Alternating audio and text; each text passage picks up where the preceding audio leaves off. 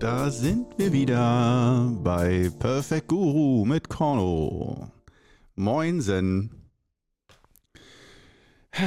Ja, da sind wir wieder heute. Ähm, mal mit einem Thema, da kann man, also ich finde immer so Themen, direkt am Anfang, ich sag nicht mal, worum es geht, sondern fange gleich an, den roten Faden zu verlieren. Wunderbar. Das wird, das wird heute eine besonders gute Folge. Pass auf, pass auf.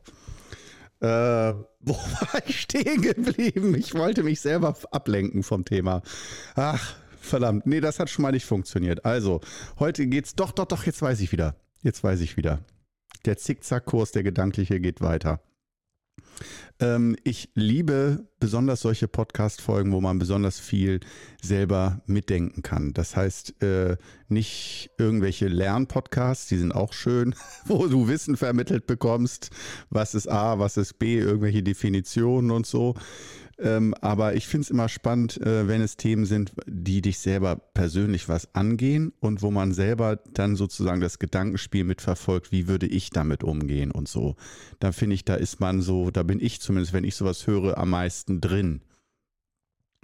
Da finde ich mich wieder und deswegen wollen wir heute genauso was machen und zwar Gesundheit. Wie weit würdest du gehen für deine Gesundheit?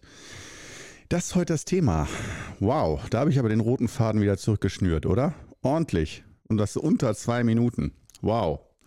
Äh, also, hervorragend. Mit viel Freude und Spaß gehen wir also in diese Thematik rein. Wie weit würdest du für deine Gesundheit gehen? Und wir wollen nicht die schnellen, aus dem Bauch geschossenen Antworten, nicht das Sofortgefühl, ähm, sondern wir wollen uns natürlich eingehender mit verschiedenen Szenarien beschäftigen, weil ich finde, das ist auch eine Frage, die hat viele verschiedene Aspekte. Ähm, und ich möchte die an dieser Stelle auch überhaupt nicht beantworten, sondern wir wollen möglichst klare Fragenaspekte hier in den Raum stellen, ähm, sodass sich dadurch ganz von selbst eine Klarheit bei dir ergibt. Und bei mir auch. Also ich mache auch mit heute.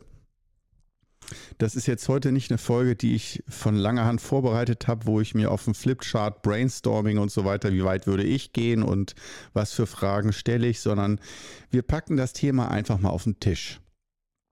Und zu Beginn ähm, bei der Frage Gesundheit. Wie weit würdest du dafür gehen, um deine Gesundheit zu stärken oder zu schützen? Ähm, Gibt es natürlich zwei grundsätzliche Wege, die wir da sehen müssen. Das ist äh, Weg A oder äh, Szenario A wäre, du bist bereits krank, schwer krank, leidest darunter sehr wie weit würdest du gehen, um das zu verändern, diesen Zustand? Und da denke ich, das ist jetzt die weniger spannende Frage. Ähm, da gibt es sicherlich auch noch interessante Aspekte, Stichwort Alternativmedizin, dass für viele, glaube ich, dann die Frage ist, äh, wenn man schwer krank ist und äh, für Leute, die die Schulmedizin komplett ausgrenzen, ab wann würden sie doch zur Schulmedizin zurückgreifen? Ja, also das ist für mich auch eine Frage. Ich gehe sehr ungern zum Arzt, lasse mich da sehr, sehr ungern bevormunden und von Leuten, die keine Zeit für mich haben, mich nicht richtig anschauen, mir sagen zu lassen, wie ich mit meiner Gesundheit umzugehen habe, egal was die für tolles Wissen haben. Ja, Blutwerte kann man relativ gut kontrollieren lassen. Das ist dann, da vertraue ich darauf, dass die Werte normalerweise dann auch stimmen. Aber äh, bei einer wirklich eingehenden Beratung zu meiner gesundheitlichen Zukunft dann einen Arzt zu haben, der mir in jedem dritten Satz sogar sagt, habe ich beim letzten Mal beim Zahnarzt mir anhören müssen, mir immer, ich habe keine Zeit, ich habe keine Zeit. Ähm, das finde ich ist ein, dieser, allein dieser Satz, ich habe keine Zeit, ist ein sehr schlechter Berater, finde ich, für die Gesundheit. ah, sehr geil. Aber ja, so ist nun mal das Gesundheitssystem. Wie viel haben wir zurzeit? Sieben oder siebeneinhalb Minuten im Schnitt pro ähm, Patient. Ich selber habe das Gefühl, krieg ich, krieg, bin immer unter dem Durchschnitt. Also ich schaffe es nicht, die Ärzte, also ich bin jetzt auch nicht jede Woche beim Arzt, aber ich sag mal so, äh, Zahnreinigung oder Zahnkontrolle oder irgendwas äh, in die Richtung oder ja, äh, da habe ich auf jeden Fall das Gefühl, ähm, da bin ich immer äh, auf jeden Fall deutlich unter dem Durchschnitt. Ähm, da wäre ich mal froh, wenn mir ein Arzt, glaube ich, sieben Minuten seiner Zeit, seiner kostbaren Zeit schenken würde.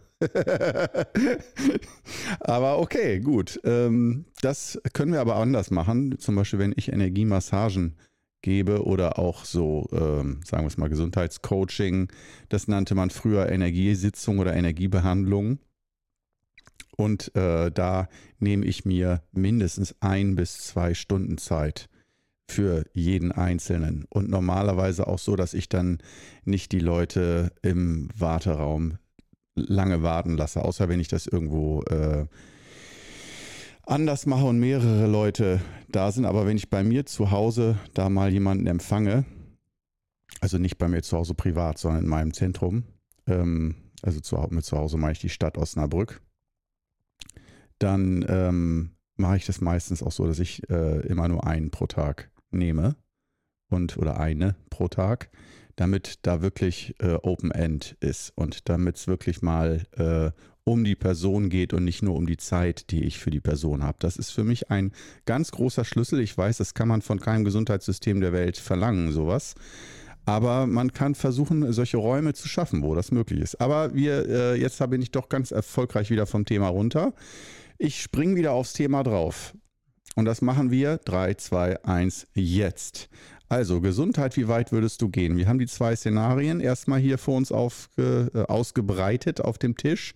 Szenario A ist, du bist schwer krank. Und dann ist die Frage, wie weit würdest du gehen oder was für Grenzen würdest du da überschreiten oder hast du vielleicht schon überschritten? Es kann ja sein, dass das nicht nur ein theoretisches Szenario ist, sondern dass du das schon selbst erleben musstest oder gerade in so einer Phase bist wo deine Gesundheit schwer angeschlagen ist. Und ähm, dann ist natürlich die Frage, wie weit würde man da gehen? Und äh, da ist auch schnell gesagt, ich würde alles dafür tun. Aber ähm, nur mal Stichwort, eine Stunde stehen wie ein Baum am Tag. Und nicht mit der Ausrede, ja, dafür bin ich aber zu schwach. Sondern, oder das kann ich aber nicht. Sondern ja, dann äh, sich das anzutrainieren. Eine Stunde stehen wie ein Baum am Tag. Zweimal 30 Minuten. Hm? Bist du dabei, um deine Gesundheit zu stärken? Und nicht für eine Woche oder für drei Tage, sondern jahrelang? Hm? Wenn das so die, der Preis wäre für deine Gesundheit, wenn du jetzt ein, äh, ein, ein Schmerzpatient bist, der wirklich sehr große chronische Schmerzen hat, ich denke, da überlegt man auch nicht lange und sagt, auch das, dafür wäre ich bereit. Wenn der Schmerz dann weggeht, ich würde alles tun, ja, okay. Aber ich glaube, da wären auch einige, selbst mit einer tödlichen Krankheit, einige raus an der Stelle bei dem Preis. Wenn die dann sagen, ja, toll, dann lebe ich nur noch, um Qigong zu machen, jeden Tag eine Stunde. Das ist es mir nicht wert. Ja, dann kannst du mal sagen, äh, also ich sage jetzt nicht, je länger stehen wir ein Baum, umso besser und jeden Tag sollst du drei Stunden stehen oder so. Ähm, also das lässt sich jetzt nicht linear ähm, so ausbauen, von wegen, je schwerer die Krankheit, umso länger stehst du einfach stehen wie ein Baum. Ist eine nette Idee, nettes Gedankenspiel. Und äh, ich würde aber sagen, ähm, normalerweise ist eine halbe Stunde am Tag schon ziemlich optimal, egal wie schwer deine Krankheit ist. Ähm, man kann aber natürlich auch äh, in ganz seltensten Einzelfällen mal zweimal eine halbe Stunde anordnen oder empfehlen, nicht anordnen. Wir sind ja nicht in der Kaserne hier. Also ähm, empfehlen. Und da wäre dann mal die Frage, wenn du die Übung Stehen wie ein Baum kennst, die ja relativ statisch ist und auch durchaus anstrengend sein kann und auch jetzt nicht so spannend von den Bewegungsabläufen her. Es ist keine Performance, die du da machst. Äh, da einige lieben das und sagen, ja, ist, dieses Gefühl ist genial. Viele ja sagen, ja, schalte ich mir Fernsehprogramm an oder so. Aber ähm, da kann man schon mal fragen, wenn du die Übung kennst, und du stellst dir vor, oder es ist tatsächlich so, ähm, du bist schwer krank. Nicht eine Erkältung, nicht ein Schnupfen, sondern äh, mit, dauerhaft mit chronischen Schmerzen, äh, Organe funktionieren nicht richtig, was auch immer. Oder sogar das ganz rote Tuch, das dir Ärzte irgendwie noch so und so viel Zeit zum Leben gegeben haben. So das Ultraschlimmste, was dir passieren kann an ärztlicher Diagnose. Ähm, wie viel würdest du, wärst du bereit, jeden Tag zu üben? Zum Beispiel Qigong. Ja, und nicht, und jetzt kommt es ja, Qigong, ich wiederhole, ist nicht die Garantie, dass du hundertprozentig immer gesund wirst, wenn du Qigong machst, sondern du erhöhst die Wahrscheinlichkeit, dass du gesund wirst oder dass du deine Gesundheit stärkst und hoffst darauf, dass dadurch eine kritische Masse erreicht wird und eine positive kritische Masse im Innern, dass Krankheitsprozesse sich umkehren und ähm, du merkst, dass deine Selbstheilungskräfte wieder stark genug sind und sich dein Körper regeneriert oder, was für viele auch genug wäre, dass ähm, das Krankheitsbild wenigstens stoppt. Zum Beispiel ein Tumorwachstum, dass es einfach nur stoppt. Das ist für viele ein Riesenerfolg. Ähm, und da geht es nicht immer nur darum, wieder perfekt gesund zu werden, sondern einfach nur, dass äh, sich schnell entwickelnde Krankheitsprozesse erstmal verlangsamt oder gestoppt werden. Auch Stichwort dann Demenz oder Alzheimer oder Multiple Sklerose und, und, und. Ähm, das beziehen wir mal mit ein, dass es nicht immer nur ums Stoppen geht, sondern auch durchaus ums Verlangsamen, um die Pausetaste. Wie viel Zeit am Tag, nur aus dem Bauch raus, würdest du dir zutrauen, dass du das Szenario A nicht vielleicht um, äh, als Präventionsmaßnahme, sondern erstmal, dir geht's schon schlecht, du bist schon krank. Wie lange am Tag stehen wir ein Baum? Ich weiß, es, man könnte viele Beispiele nehmen. Wir fangen mal damit an. Stehen wir ein Baum? Ja? Äh, wenn du mich fragst, also zeitweilig, für immer und ewig, das würde ich mir nicht ausmalen, aber für einfach mal so 100 Tage Übungen, jeden Tag zwei Stunden, glaube ich, als 100 Tage Übung. Also drei Stunden jeden Tag stehen wir am Baum, kann ich mir schwer vorstellen. Ich meine, man kann es auch so und so machen, also sehr locker mit kaum gebeugten Knien. Aber so richtig stehen wie ein Baum. Zweimal eine Stunde. Uh, das ist schon viel. Ja, aber ich denke, so in die Richtung könnte es gehen. Äh, das das wäre bei mir, glaube ich, so ziemlich die Grenze, dass ich sage, wenn das nicht reichen sollte, dann soll es auch nicht sein, irgendwie. Ja, ich glaube, das wäre bei mir so eine Geschichte. In dem Fall kommen wir äh, direkt weiter zu Stichwort Ernährung. Ernährung. Äh, da kann man ja auch auf so wunderbar viele Dinge verzichten, die einem Lebensfreude bereiten und die Stress kompensieren, fehlende Liebe äh, kompensieren und so weiter. Mit Essen kannst du ja so viel kompensieren und äh, ähm, ja, unzufriedene, unglückliche Lebensumstände ähm, kitten. Sagen wir es mal so bis zum gewissen Grad. Ich weiß, es rächt sich alles. Das soll, ich denke, du kennst mich gut genug hier aus diesem Podcast, dass ich äh, nicht sage, ja, das ist doch super, Essen hilft gegen alles. gegen alle psychischen Probleme und so. Ähm, ja, das würde ich jetzt nicht unbedingt unterschreiben wollen, zumindest natürlich nicht langfristig. Und ähm, ja, da ist dann auch die nächste Frage. Das ist für viele die noch greifbarere, spannendere Frage. Worauf würdest du verzichten? Da sind die einfacheren Fragen noch Zigaretten. Und dann kommen wir aber schon zu den schwereren Geschichten, würde ich sagen, in Richtung Alkohol komplett verzichten. Ja, und da ist natürlich die, ist natürlich so, dass die, die sowieso wenig oder nichts trinken, sagen, ja, das ist langweilig für mich. Alkohol ist sowieso, trinke ich nie, habe ich nie getrunken, ich mache Qigong. Das ist einfach. Aber wenn du so jemand bist wie Korno, ich meine, ich bin gerade in so einer Verzichtphase, drei Monate, kein Alkohol. Und ähm, die endet dann in ein paar Wochen auch schon. Und ähm, ich würde mich jetzt nicht als Säufer vor dem Herrn bezeichnen. Aber ich bin halt nicht jemand, der einmal die Woche oder alle zwei, drei Wochen mal auf einer lustigen Gesellschaft ein Bier trinkt und danach dann aber mit der Apfelschorle weitermacht. das ist äh, aus meiner Familienkultur einfach nicht äh, so, so gekommen. Ähm, da wurde immer sehr feuchtfröhlich gefeiert, bis spät tief in die Nacht und schnell getrunken und nicht mal eben so. Das waren meiner Familie nicht die Nipper, und das, was ich schon mal von vornherein ziemlich abgestellt habe, waren die ganzen Schnäpse, die auch in meiner Familienkultur äh, immer dieses Schnaps noch auf Bier und Wein obendrauf. Immer schön viel Schnaps obendrauf. Das konnte ich schon mal rausstreichen, komplett von vornherein, dass ich mir das nie so richtig angewöhnt habe. Das fand ich nie so richtig toll. Aber ähm, was Bier und Wein angeht, vor allen Dingen, wenn du mich kennst, Craft-Biere, äh, ist dann doch eher mein Bestreben. Ähm, ich will jetzt auch nicht zu lange von meiner Autobiografie hier erzählen, aber ähm, ist auf jeden Fall bei mir auch ein Thema und nicht schwerer Alkoholismus, so würde ich es nicht bezeichnen wollen, aber doch, dass es zu meiner Lebenskultur dazugehört.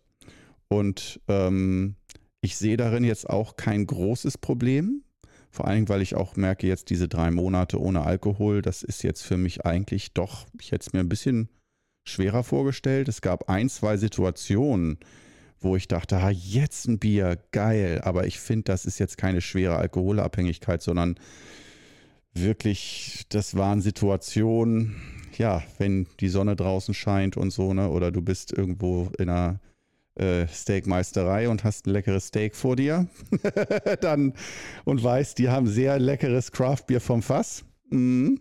Das, äh, da ja, das trifft mich doch ein bisschen. Aber andererseits war auch vergessen. Ich habe jetzt nicht die, das ist auch die Frage, denkst du dann die ganze Zeit beim Essen zwanghaft nur an das Bier, was dir fehlt? Nee, nur während ich in eine Karte geguckt habe, dachte ich, hm, schade.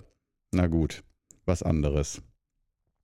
Also das ging, aber was auf was würdest du, äh, also da wird einem ja schon mal klar, was ist schwer für dich, darauf zu verzichten? Was würde dir sehr schwer fallen? Aber bei welcher Sache weißt du, es wäre sehr gut, darauf zu verzichten?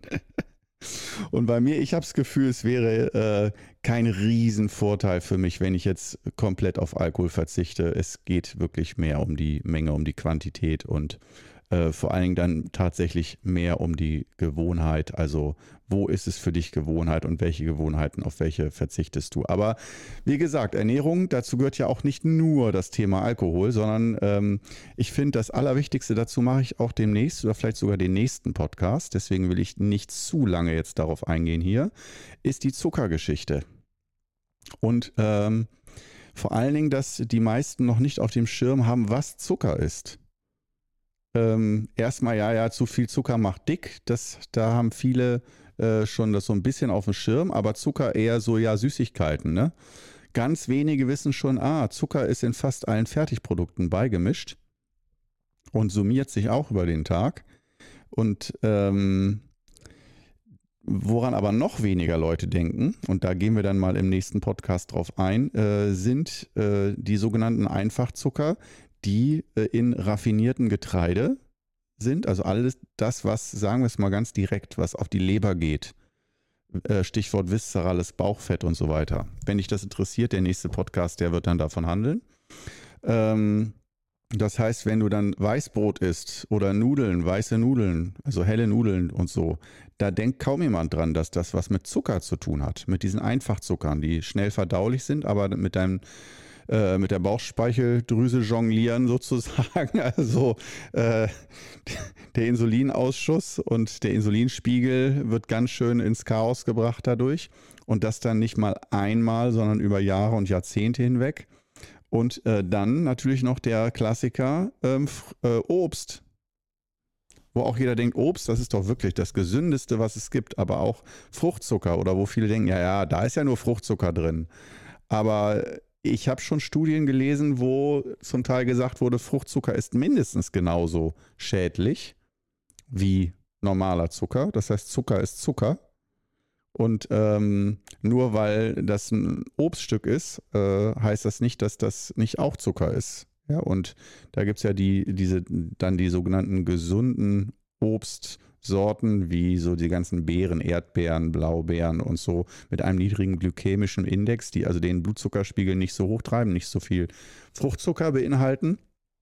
Und dann natürlich auch noch die anderen Varianten, die dann sehr viel Zucker beinhalten. Und Zucker kann dann ja über die Leber auch wieder schön Entzündungsprozesse fördern und so weiter. Obwohl man den ganzen Tag nur so gesundes Obst isst.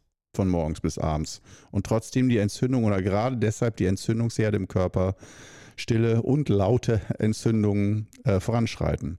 Also, wie weit würdest du da gehen? Würdest du denn zum Beispiel auf Zucker Und mit Zucker meine ich jetzt wirklich mal alles komplett. Puh, das ist ganz schwer, oder? Erstmal diese ganzen Süßigkeiten-Geschichten, dann die ganzen Fertigprodukte, wo Zucker mit drin ist, wenn es auch nur wenig ist. Dann ähm, Getreide mit am schwierigsten, finde ich. Also alles, äh, was ja, äh, raffiniertes Getreide. Dazu gehört auch weißer Reis übrigens. Ähm, und dann natürlich noch Obst. auch noch. Ja, wo dann einige schon mit dem Kopf schütteln und sagen, ja, dann kann ich ja auch, brauche ja gar nichts mehr essen, wenn alles immer nur noch ungesund und schädlich ist. Da sind die meisten dann schon so zynisch raus bei dem Gedankenspiel und sagen sich, da spiele ich nicht mehr mit. Macht keinen Spaß mehr, sich das vorzustellen. Ähm, aber es gibt ja noch mehr Geschichten bei. Gesundheit ist, ist ja nicht nur die Ernährung, die steht für die meisten zu 90 Prozent im Vordergrund, denke ich mal. Aber ähm, solche Stichworte wie äh, Sport. und äh, da geht es jetzt nicht nur um Sportliebhaber, die dann den Freifahrtschein bekommen, noch mehr Sport zu machen, äh, noch mehr ihm, ihrem Hobby frönen zu dürfen, sondern da geht es dann mehr um die Bewegungsmuffel, die dann, denen man dann sagt, und wäre es dir das wert, deine Gesundheit? Äh, wir sind übrigens noch bei Szenario A. Ich muss wechseln. Wir sind schon bei Minute 21. Sonst kommen wir gar nicht mehr zum wesentlichen Szenario. Hier Szenario B. Ähm, das heißt, Szenario A haben wir jetzt abgehakt. Du bist schwer krank und guckst dann, auf was kannst oder musst du alles verzichten und wie weit würdest du dabei gehen. Ähm, und Szenario B ist das sehr viel komplexere, schwierigere. Das heißt, ähm, wie weit würdest du für deine Gesundheit in der Zukunft gehen? Also Stichwort Prävention.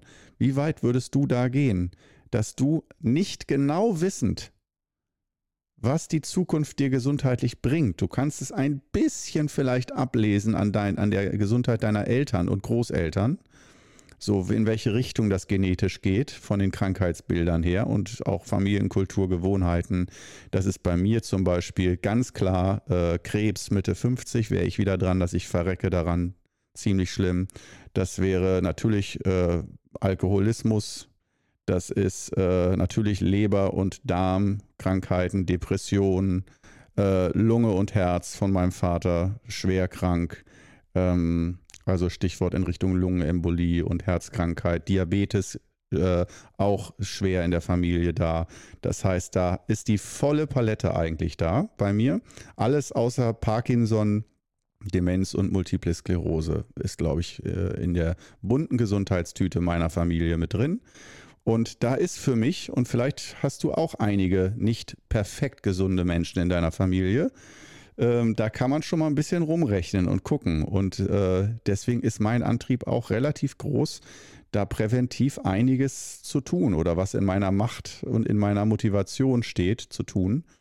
Äh, darum mache ich zum Beispiel alle drei Monate, das ist ziemlich viel aus meiner Sicht, Schein, eine Scheinfastenwoche, um den Körper aufzuräumen innerlich und ähm, um dafür Ordnung zu schaffen im Informationsnetz meines Körpers, damit da der Körper besser arbeiten kann, aufräumen kann, die Organe besser funktionieren. Ähm, aber wie weit würdest du da gehen? Ist erstmal natürlich die Frage, wie alt bist du schon? Äh, erstmal, je jünger du bist, umso schwieriger ist es da, die Zusammenhänge zu fühlen.